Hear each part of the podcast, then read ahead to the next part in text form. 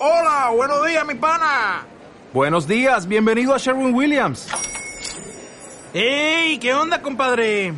¿Qué onda? Ya tengo lista la pintura que ordenaste en el ProPlus app. Con más de 6.000 representantes en nuestras tiendas listos para atenderte en tu idioma y beneficios para contratistas que encontrarás en aliadopro.com. En Sherwin Williams somos el aliado del PRO. Si tienes síntomas físicos de algún tipo y has probado de todo, tienes síntomas digestivos, por ejemplo, vas mal al baño, te hinchas con cada comida, te sientes inflamada, o tienes problemas hormonales, como por ejemplo no te viene la regla o tienes desajustes o dolores menstruales, mm, o sufres quizás cefaleas, y has probado a cambiar tu alimentación, has tomado todos los suplementos que hay en el mercado, has cambiado tu estilo de vida, tu calidad del sueño y has empezado quizás a hacer ejercicio físico también, pero aún así sigues teniendo esos síntomas. Quizás te está faltando una pieza muy importante del puzzle. Quizás tienes que empezar a cuidar de tu salud emocional. Mujer, ¿sabes que tus síntomas son tu oportunidad? Si quieres entender qué está pasando en tu cuerpo y por qué, si quieres aceptarte tal y como eres y si deseas ser dueña de tu salud y de tu vida, estás en el lugar correcto. Soy Raquel Sedano, psiconeuroinmunóloga y experta en salud femenina, y soy una apasionada del desarrollo personal y el potencial humano.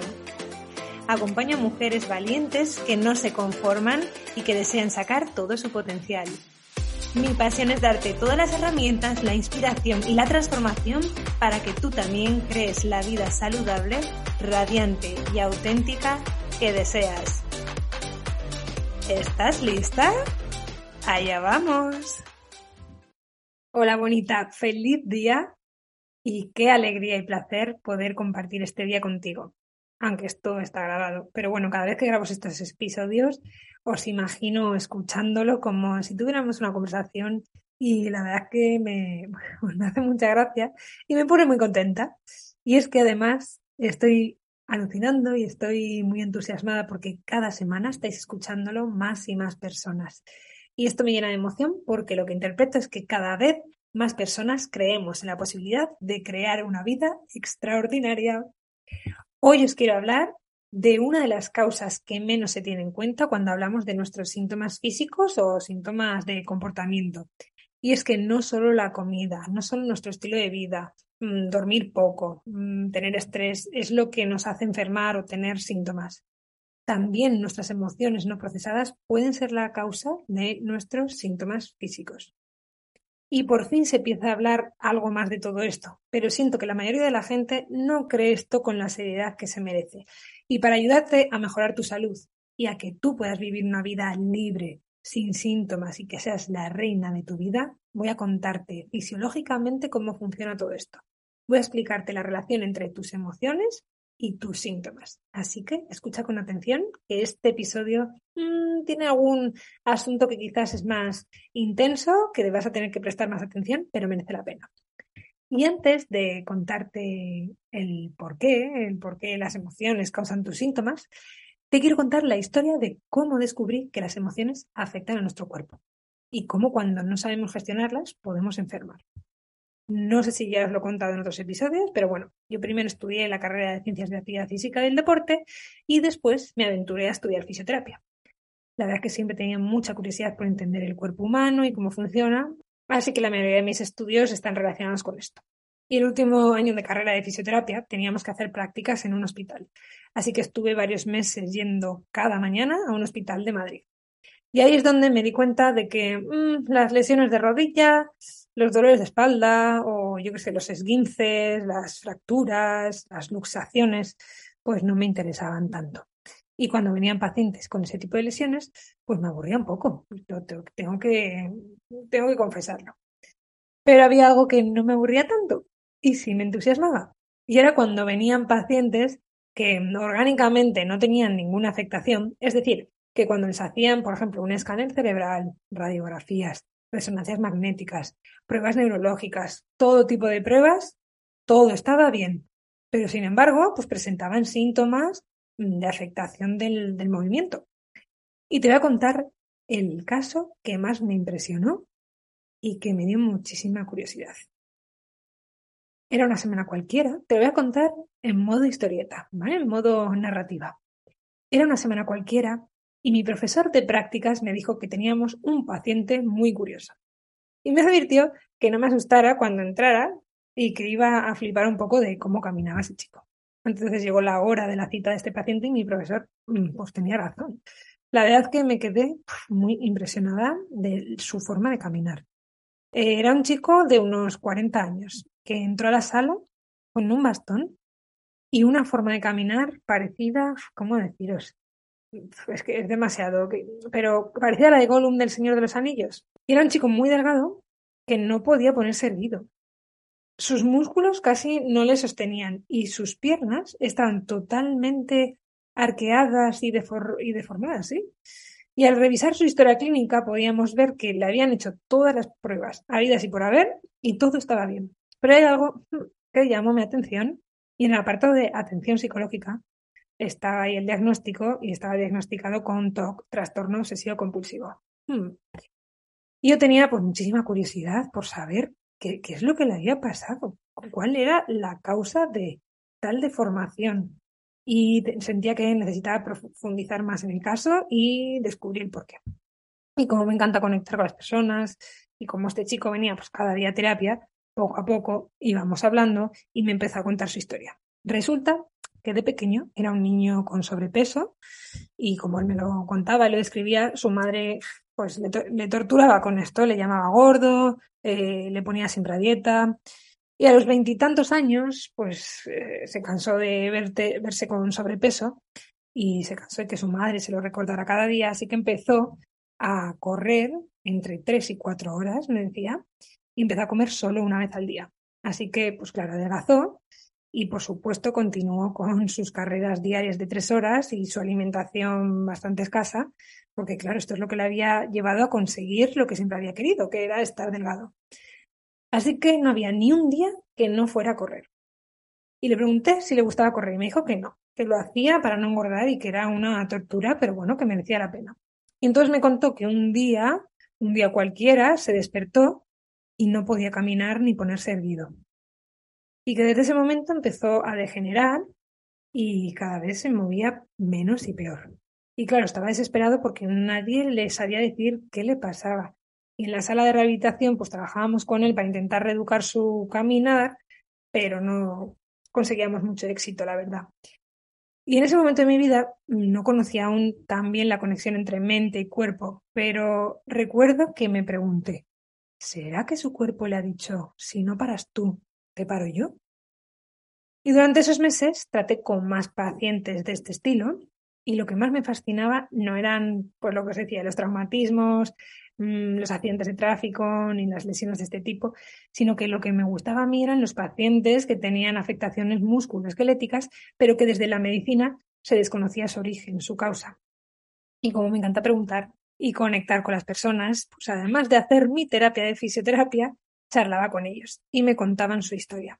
Y las historias que más recuerdo son, por ejemplo, también el caso de una mujer abogada con muchísimo trabajo y muchísimo estrés, que un día se estaba duchando y de repente se le empezó a nublar la vista y ahí perdió la sensibilidad en todo el lado izquierdo de su cuerpo.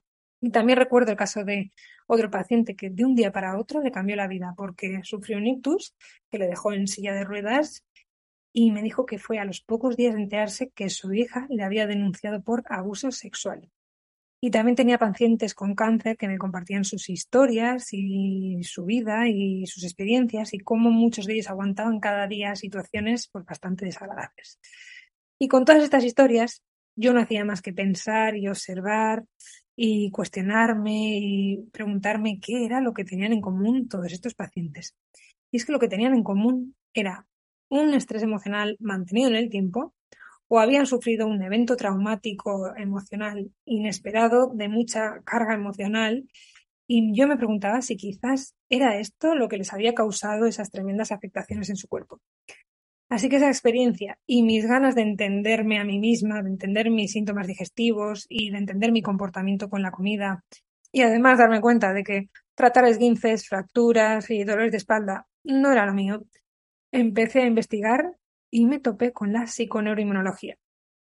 Así que decidí estudiar un máster en psiconeuroinmunología. ¿Y qué es la psiconeuroinmunología o PNI? Si no has escuchado antes, según Wikipedia, os lo leo, la psiconeuroinmunología es un campo científico interdisciplinar que se dedica al estudio e investigación de los mecanismos de interacción y comunicación entre el cerebro y los sistemas responsables del mantenimiento homeostático del organismo, los sistemas nervioso, inmunológico y neuroendocrino. En palabras menos técnicas, este palabrejo, psiconeuroinmunología o PNI, es la parte de la medicina que relaciona el estilo de vida, mm, la alimentación, la interacción con el ambiente, eh, la psicología con las enfermedades. Así que la PNI va a la causa. La PNI es eso, es la parte de la medicina que va a la raíz, al origen de la enfermedad, del síntoma. Mientras la de medicina trata el síntoma, por ejemplo, si tengo un, problema digestivo, un dolor digestivo, un dolor de espalda, la medicina lo que te hace es dar un medicamento para que se te pasen esos síntomas, ese dolor. En cambio, la PNI investiga la causa por la que tienes ese dolor. Va a la raíz, no trata el síntoma, trata la causa. Y se ha visto cómo las causas de muchos síntomas pueden venir de lo que comemos, de si hacemos o no ejercicio físico, del estilo de vida que tenemos, de si tenemos o no estrés y también de nuestra psique, de nuestros pensamientos y de nuestras emociones. Y la verdad es que estudiar PNI dio respuesta a muchas preguntas que yo tenía. Así que en el máster estudiamos eso, cómo la alimentación, el estilo de vida, la psique afecta a nuestra salud y cómo también los traumas emocionales no bien procesados y no resueltos afectan a nuestro cuerpo. Y yo que todo lo que aprendo lo pruebo en mí, lo llevo a la práctica, pues iba probando todo lo que aprendía, porque tenía esos síntomas digestivos y hormonales, no me venía la regla y no acababa de resolver todo esto. Así que yo iba aplicando en mi vida y en mi estilo de vida todo lo que iba aprendiendo. Así que empecé a hacer ayuno intermitente, a llevar un estilo de alimentación paleo sin eliminar el gluten, los lácteos y, lo hacía todo pues eso muy a rajatabla. Cuando yo me pongo, pues me pongo. Eh, tomé también probióticos, vitaminas, enzimas, espacié las comidas, dormía mis ocho horas, iba a yoga cada día. Y todo esto me ayudó muchísimo, pero mis síntomas no se iban al 100%. Y muchas veces comiera yo lo que comiera, pues me seguía hinchando, me seguía sintiendo pesada, tenía gases y aún sin comer gluten, aún sin comer lácteos, aún llevando un estilo de vida súper saludable, ahí persistían mis síntomas. Así que empecé a investigar y a trabajar más en mí misma y a investigar más sobre la P de la PNI, que es la psico. Y cómo no, pues empecé a hacer más cursos, a estudiar más y a investigar qué es lo que más me apasiona en este mundo. Y empecé a leer también artículos que mostraban la evidencia de que nuestros pensamientos y nuestras emociones afectan a nuestro cuerpo. Y me empecé a dar cuenta de que podía comer la comida más saludable del mundo pero que si la comía con culpa, la comía con miedo, en plan de, ah, es que igual me sienta mal y luego me hincho, o la comía rápido, o con estrés, o sin ser consciente de lo que me estaba comiendo, acababa sintiéndome hinchada y me sentaba mm, peor. Y empecé a darme cuenta de que mis pensamientos me hacían sentir unas emociones. Porque en ese momento yo no sabía ni lo que eran las emociones, pensaba que yo estaba bloqueadísima. Y me di cuenta de que los días que tenía emociones de más estrés, Mm, estaba frustrada o tenía como más ansiedad o estaba más triste, esos días tenía más síntomas. Y también empecé a entender por qué comía en exceso, por qué comía de forma compulsiva y me daban atracones y por qué no podía parar de pensar en comida. Y con esta historia ahora voy a explicarte la parte fisiológica. ¿Qué pasa en nuestro cerebro y en nuestro cuerpo cuando sentimos una emoción desagradable y cómo repercute esto en nuestra salud? Y primero te voy a explicar la razón por la que comemos en exceso o picoteamos o tenemos atracones o básicamente comemos cuando no tenemos hambre y la mayor parte de las veces para compensar una emoción. Y esto funciona así. Digamos que en un momento de nuestra vida pasa algo que nos crea un trauma, pasa algo que a nivel emocional nos causa un estrés. Y este estrés, ese trauma, cambia nuestro estado emocional. Cuanto más fuerte sea esa emoción, cuanto más grande el trauma, más se va a alterar nuestro cuerpo y nuestro cerebro. Y nuestro cerebro es como que hace una foto de ese escenario, de esa circunstancia, y eso se llama memoria. Así que a partir de ahí, a partir de ese trauma, o también pueden ser eventos, pequeños eventos de un estrés un poquito más pequeño, pero que sí que son estresantes, pero repetidos en el tiempo, esto hace que se altere nuestro cuerpo. Y cuando pensamos en ese evento o algo del entorno nos hace recordar ese evento o ese trauma, nuestro cerebro produce la misma bioquímica del momento del trauma. Si tenemos ese recuerdo o un pensamiento sobre ese recuerdo, nuestro cerebro lo revive y secreta las mismas sustancias como si el evento volviera a suceder. Y es que el cuerpo no diferencia entre una emoción que viene de la experiencia real de una emoción que viene de nuestra mente, del recuerdo consciente e inconsciente de ese evento o de esos pequeños eventos repetidos en el tiempo. Así que, a ver, para que quede claro. Por ejemplo, imagínate que desde pequeña has sufrido bullying y todos los días cuando ibas a colegio se metían contigo. Es un evento estresante repetido en el tiempo. Eso ha provocado que tú tengas un pensamiento, una creencia de no soy capaz. Seguramente tu mente cada día te traiga pensamientos de no eres capaz, no eres suficiente, lo estás haciendo mal, no vas a poder. ¿Vale? Ese pensamiento va a condicionar tu estado emocional en tu cuerpo. Y si esto continúa en el tiempo, sentirás un vacío, sentirás ansiedad, sentirás que eres insuficiente. Y si no sabes cambiar este estado, pues vas a buscar seguramente algo fuera de ti para cambiar esa emoción, para que esa emoción desaparezca, esa sensación de vacío se vaya. Y muchas veces utilizamos la comida o el alcohol o la queja o la procrastinación o estar todo el tiempo haciendo cosas para compensar esa emoción, para que esa emoción se vaya. Y a muchas personas nos pasa con la comida porque desde bebés, si lo pensamos, aprendemos que la comida regula nuestras emociones. ¿Qué pasa? Que cuando somos bebés y lloramos, pues ¿qué calma nuestro llanto? La leche de nuestra madre. La comida cambia nuestro estado emocional y nos hace sentir mejor, es que es así. Así que el cerebro aprende desde hace mucho tiempo y relaciona comida con bienestar.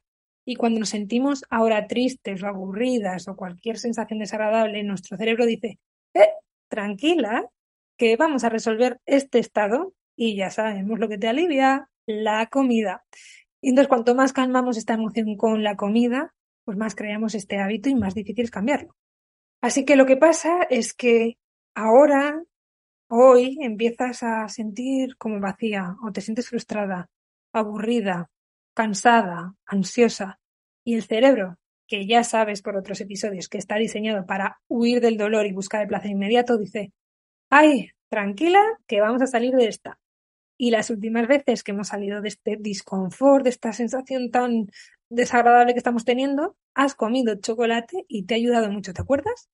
Así que abres la tableta de chocolate y cuando lo comes el cerebro secreta dopamina. Y la dopamina es una hormona que nos da bienestar, nos da sensación de placer.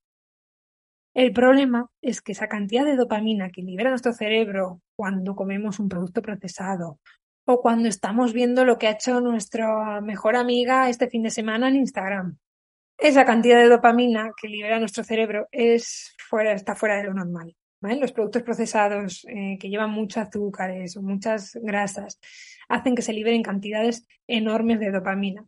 Y ante esas cantidades tan grandes de dopamina, nuestro cerebro dice, mm, ¿qué es esto? Esto es mucha más dopamina de la que puedo procesar. Así que los receptores de dopamina se cierran y entonces ahora, para conseguir esa sensación de bienestar, pues tenemos que comer más y más, o tenemos que ver más y más Instagram, o tenemos que estar rodeadas de muchos más estímulos, porque cada vez necesitamos más placer. Y el listón del placer está tan alto que nos encontramos con que nos cuesta mucho encontrar placer en las pequeñas cosas de la vida. Y entonces nos pasa que dejamos de sentir mucho placer cuando vemos un atardecer o cuando estamos charlando con unos amigos o cuando estamos en el sofá con nuestra pareja, cuando paseamos. Pero hay una solución a todo esto. La solución es aprender a autorregularte. Y en este podcast lo hemos visto muchas veces. Y es que no tienes un problema con la comida, tienes un problema de regulación de las emociones porque estamos programados a creer que para regularnos necesitamos algo fuera de nosotros mismos.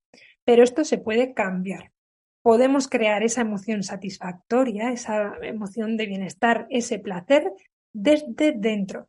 Podemos autorregularnos y somos capaces de cambiar la frustración, la ansiedad, la rabia, cualquier emoción desagradable por una emoción agradable de amor, gratitud, felicidad, seguridad.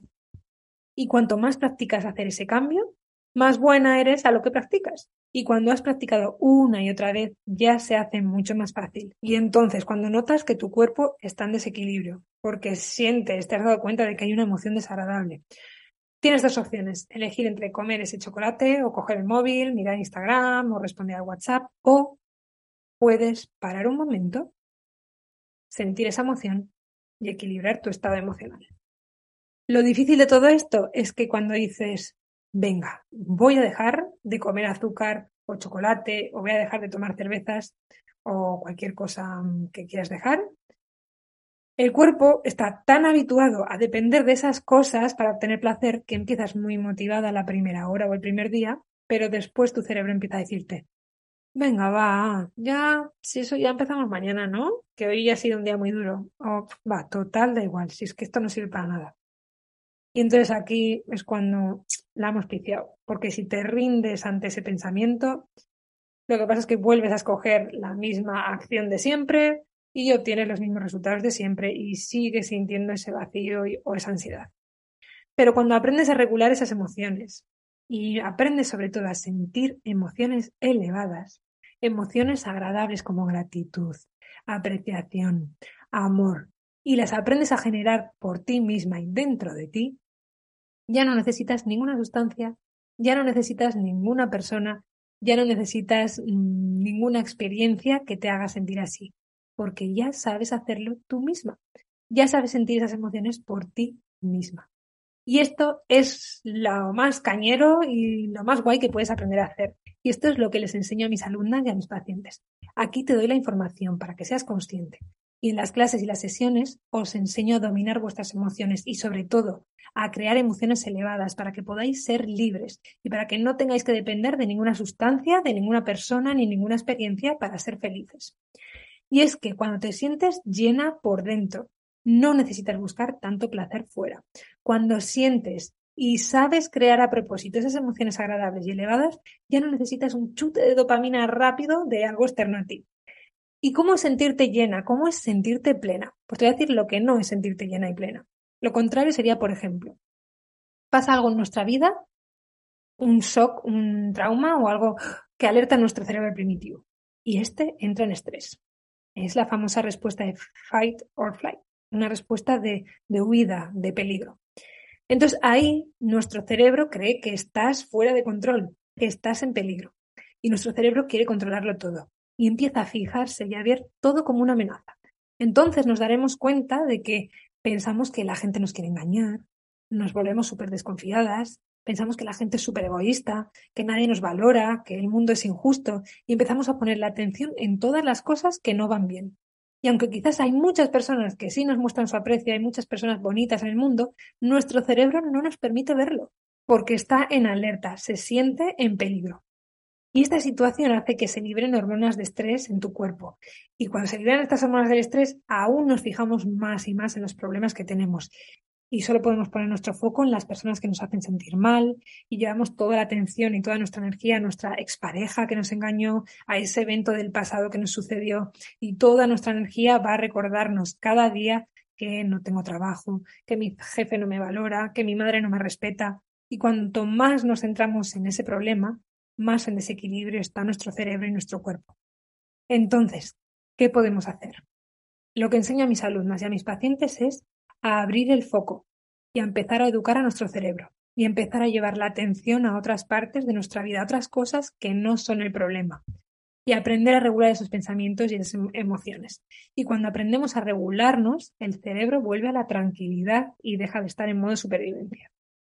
Cuando aprendes a crear y sentir las emociones que quieres en tu vida, y es que ya sabes que si tienes un sueño, un propósito, un objetivo, cualquier cosa que quieras conseguir, lo quieres conseguir porque crees que te hará sentir de una determinada manera. Por ejemplo, las personas que quieren adelgazar o estar más fuertes o más tonificadas o quieren mejorar su salud, seguramente es porque quieren sentirse seguras, vitales, con confianza. Las personas que quieren una pareja seguramente la quieren porque que piensan que se sentirán queridas, comprendidas, valoradas. Las personas que quieren una casa en la playa, pues seguramente quieran sentir abundancia, comodidad, libertad.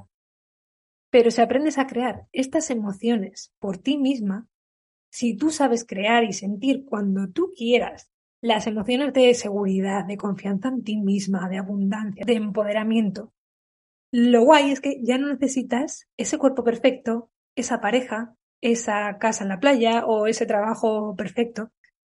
Pero con todo esto no significa que ya no lo quieras, no significa que, ah, vale, pues ya me da igual, ya no quiero conseguir nada nuevo. No.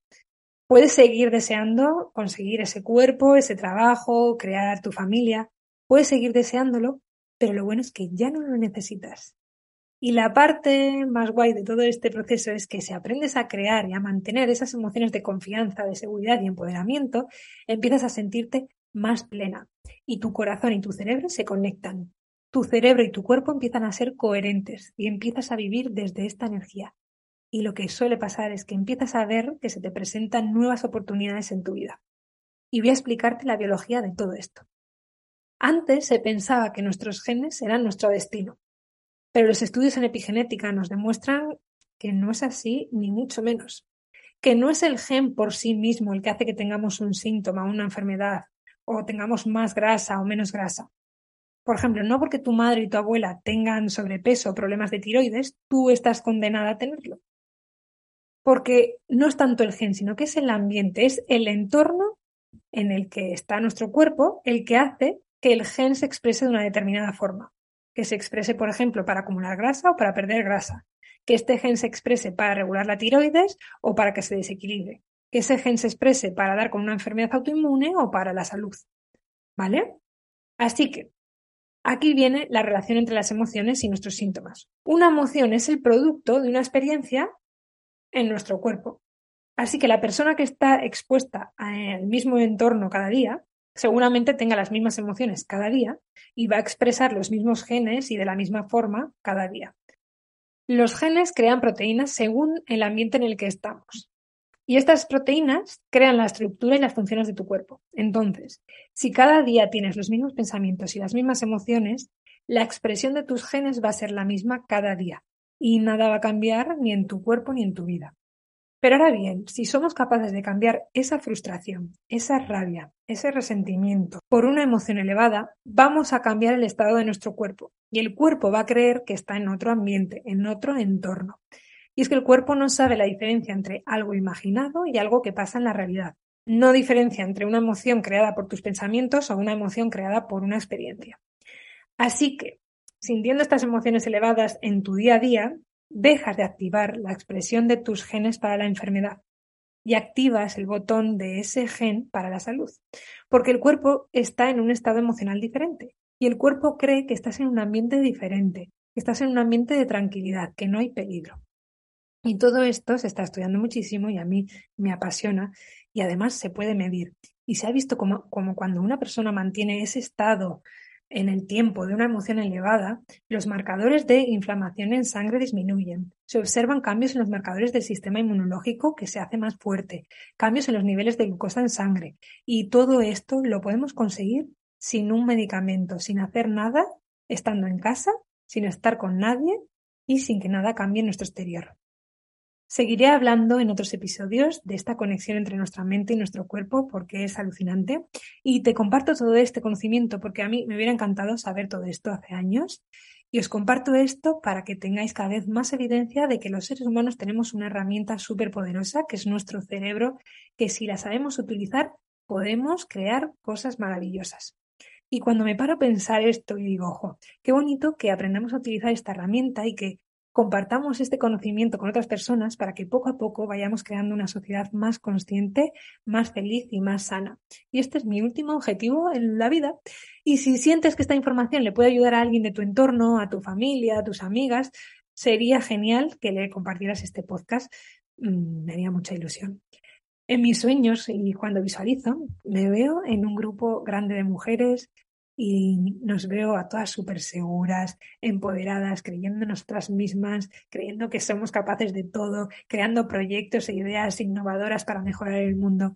Y nada, pensando en todo esto y compartiéndolo contigo, estoy sintiendo ahora mismo una emoción súper elevada. Así que te dejo por hoy con esta energía súper bonita que tengo, que estoy segura de que me va a acompañar el resto de mi día, porque estoy comprometida y hoy voy a practicar llevar la atención a todas las cosas bonitas de mi vida, todas las cosas que sí van bien. Estoy comprometida a transformar mis problemas en oportunidades. Y estoy comprometida a apreciar las pequeñas cosas de mi vida y voy a seguir soñando para crear nuevas realidades cada día. ¿Y tú qué? ¿Te animas a elevar también tu energía hoy? Muchas gracias por escuchar este podcast. Es un honor poder compartir contigo cada semana y conectar con personas como tú que son abiertas de mente y que están dispuestas a transformar su vida de una forma consciente. Si estás interesada en aplicar todo este conocimiento para pasar al siguiente nivel y tomar acción, te animo a que me escribas a contacta.raquelsedano.com. Te ofrezco una sesión totalmente gratuita en la que te ayudo a ordenar todo este conocimiento y te doy las estrategias y herramientas que necesitas para liberarte del descontrol con la comida y crear la vida que deseas.